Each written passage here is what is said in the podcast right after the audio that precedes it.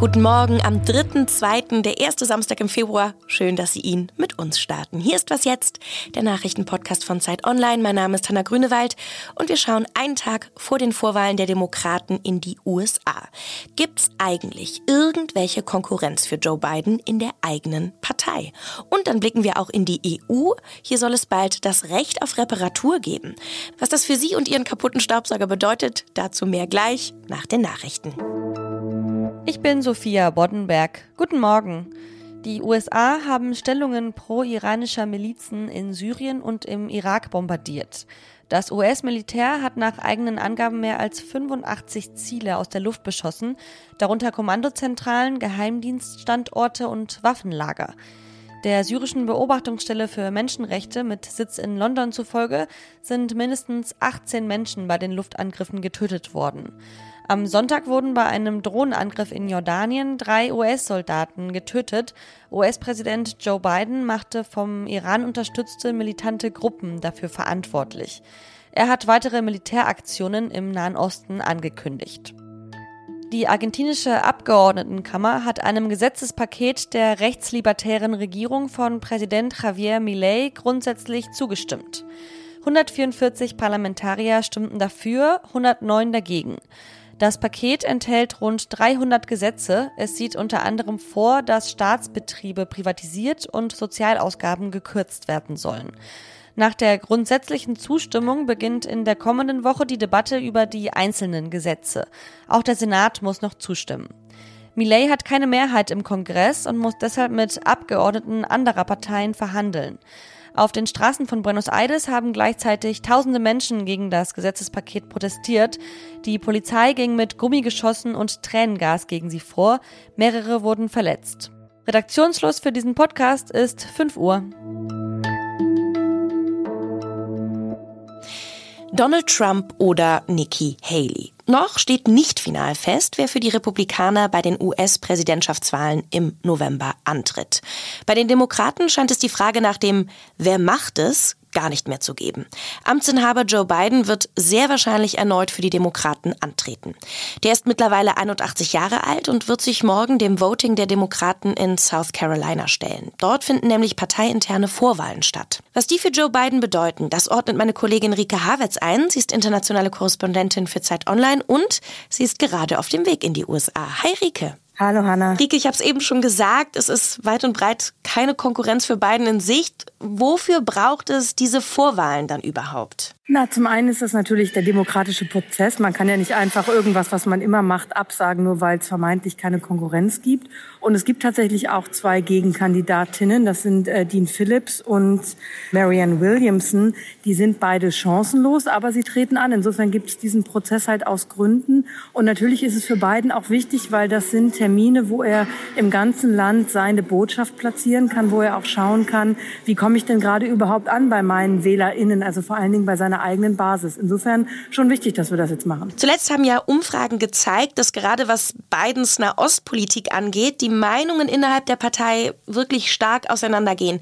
Wie ordnest du das denn ein? Also hat Biden den Rückhalt seiner Partei noch? Da muss man, glaube ich, unterscheiden. Er hat auf jeden Fall den Rückhalt seiner Partei, weil die Demokratische Partei unterstützt ihn ja eben in diesen Wiederwahlambitionen. Was die Wählerschaft angeht, da sieht es ein bisschen anders aus, weil du hast es gerade angesprochen, gerade die Nahostpolitik, da gehen die Meinungen auseinander. Vor allen Dingen die ganz linke Fraktion der Partei, aber vor allen Dingen auch der Wählerinnen ist nicht ganz glücklich, wie Biden diese Nahostkrise, diesen Krieg in Gaza handelt. Die USA sind die wichtigsten Verbündeten Israels. Daran rüttelt er auch nicht. Gleichzeitig ruft er immer wieder dazu auf, dass das Leid in Gaza beendet werden müsse. Aber vielen in der Partei beziehungsweise in der Wählerschaft geht das nicht weit genug. Sie finden, er sollte sich mehr für die Palästinenserinnen und Palästinenser einsetzen. Das ist ein schmaler Grad gerade für ihn und er hofft natürlich darauf, dass er diesen Krieg diplomatisch noch befrieden kann, bevor es wirklich ernst wird im Wahlkampf. Dann kommt ja noch hinzu, dass Biden 81 Jahre alt ist und viele jüngere WählerInnen, die fühlen sich vielleicht nicht zwangsläufig von ihm vertreten. Wie kommt es denn, dass er quasi unangenehm unangefochten ist? Gibt es wirklich keine Alternativen bei den Demokraten? Doch, doch, es gäbe schon Alternativen. Zum Beispiel die Gouverneurin von Michigan wird da immer wieder genannt. Und es gäbe sicherlich einige in der Partei, die auch gewollt hätten.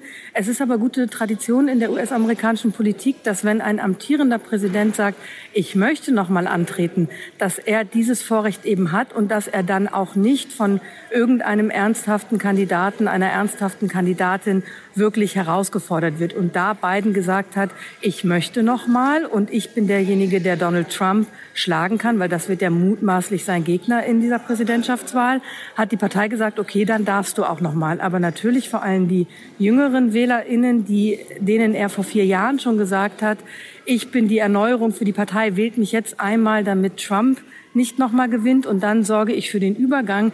Die hat er natürlich enttäuscht mit dieser Ankündigung, noch einmal antreten zu wollen. Und das wird die große Frage sein. Werden Sie jetzt nochmal Ihren Frust darüber, dass diese Erneuerung nicht kommt, runterschlucken, um mutmaßlich Donald Trump zu verhindern und damit eben nochmal Biden wählen, aber mit sicherlich nicht besonders viel Freude. Ich danke dir ganz herzlich für deine Einschätzung, Rike. Sehr gern.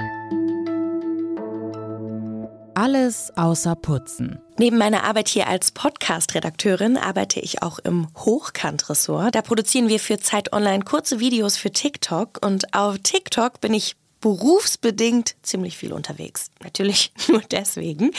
Nicht alles ist brillant, was es da gibt, das ist klar, aber es gibt Menschen, die da wirklich ganz tolle Inhalte produzieren. Und das für jede noch so denkbare Nische. Mich als Germanistin hat dieser Content Creator überzeugt, der verschiedene Annahmen über Sprache debunkt.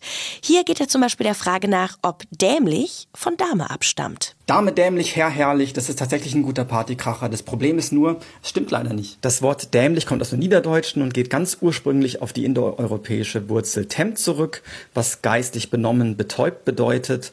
Mit Dame hat dämlich nichts zu tun. Dame ist eine Übernahme aus dem Französischen. Im 16. Jahrhundert war es cool, sich französischer Lehnwörter zu bedienen, insbesondere in der Oberschicht. Und Dame wiederum kommt von Lateinisch Domina und das bedeutet Herrin. Das ist Simon Meyer-Vieracker. Er ist Linguistikprofessor an der TU Dresden und er schafft es in kurzer Zeit, Phänomene der deutschen Sprache zu erklären und erreicht dabei Zehntausende Menschen. Ich kann Ihnen seine Inhalte wirklich nur empfehlen. Ich verlinke Ihnen das Profil in den Show Notes und wenn Sie dann schon mal bei TikTok sind, dann schauen Sie doch auch gerne auf dem Zeitkanal vorbei. Kaputter Pürierstab, Staubsauger oder Smartphone. Wenn künftig Elektrogeräte kaputt gehen, soll es einfacher werden, die reparieren zu lassen.